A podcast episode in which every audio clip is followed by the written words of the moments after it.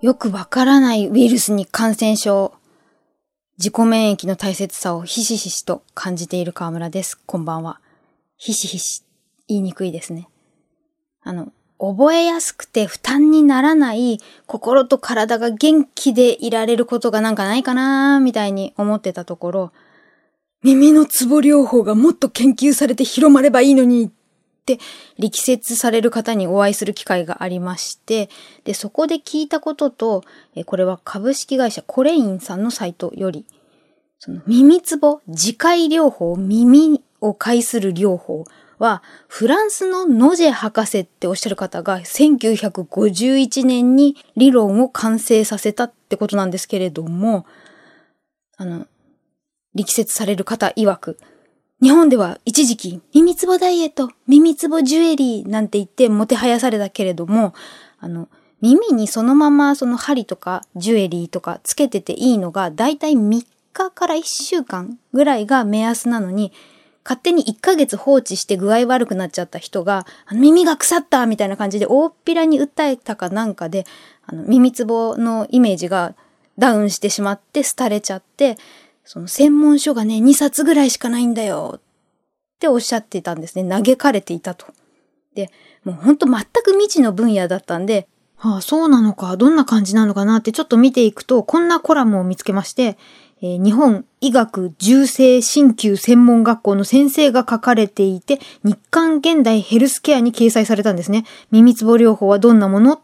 の中に、意外に思われる方もいるかと思いますが、新旧の学校では耳つぼを教えておらず、教科書にも耳つぼの記載はありません。で、理由として挙げられるのは、長い新旧、針とお灸ですね、の歴史を持つ中国で耳つぼの記載があるのが、なんと650年頃に書かれた古典の中だけで、それ以降はなぜか応用発展されることがほとんどなかったためですと。で、あの先ほどのノジ博士の他に1970年代の初め頃、香港のお医者さんがアヘン中毒者の耳つぼに電気刺激を与えると、禁断症状が解けて効果があることを発見。で、この報告がアメリカに伝わって大規模研究に進むきっかけとなったと。そしてなんと、アメリカの戦場での応急処置、バトルフィールドアキュパンクチャー。これちょっと今日言いたかった言葉です。バトルフィールドアキュパンクチャー。響き素晴らしくないですか？戦場での針治療ってことですね。で、取り入れられているっていうことで、このアメリカ軍隊で採用されている耳の針のことが、えっと、2020年3年前に NHK の東洋医学本当の力で紹介されたと。これがそのお会いした方が、いや、耳つぼの番組紹介されてたんだよってすごい興奮されていて、で、この番組、あの、結構全国のハリキュー治療院の方もご覧になってたみたいで、これは、えー、ゆらりさんのノートから、ちょっと今日本ではなんか最前線って感じじゃないですが、アメリカでどれくらいあの耳鍼が有効か知られてるかっていうのをめちゃめちゃ入ってきたんでお話しさせてください。まず、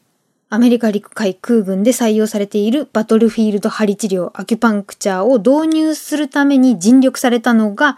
リチャード、これ、N-I-E-M-T-Z-O-W、ニム族っておっしゃってる方と、ニムゾフっておっしゃってる方、ニエムゾっておっしゃってる方、いろいろ見ましたが、えー、ニムツォウ先生ですね。で、えー、これをアメリカ軍ではアフガニスタン戦争、イラク戦争などの緊急時をメインに利用してきたと。もう、血だらけになっている兵士の方々に服やヘルメットを脱がせることなく痛みを取るテクニックは耳さえあればできるから非常に使えるってことでその後、米軍だけでなく一般的に針治療が広まってきたのは災害救助の時だと。例えば2010年1月にハイチ共和国アメリカの東でマグニチュード7の大地震が起こった時。あと2012年アメリカ東部に甚大な被害をもたらした超大型ハリケーンサンディ、両方ともあの大災害で医療機関が破壊されて治療とか検査とかができない状況で軍隊の方があの道具がなくても爪を使ってその痛みに苦しむ人たちを耳つぼをして救助したってことなんですね。さらにニームツォ先生は、あの、耳つぼって効くんだよっていうのを証明することができた。MRI を使ったと。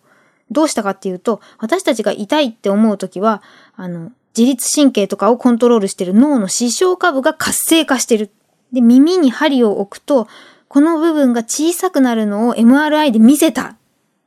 実証した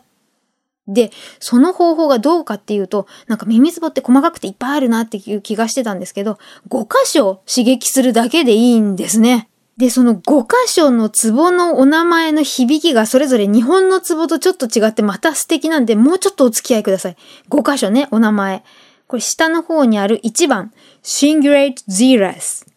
で、2番、そのちょい上ぐらいにある Samurus。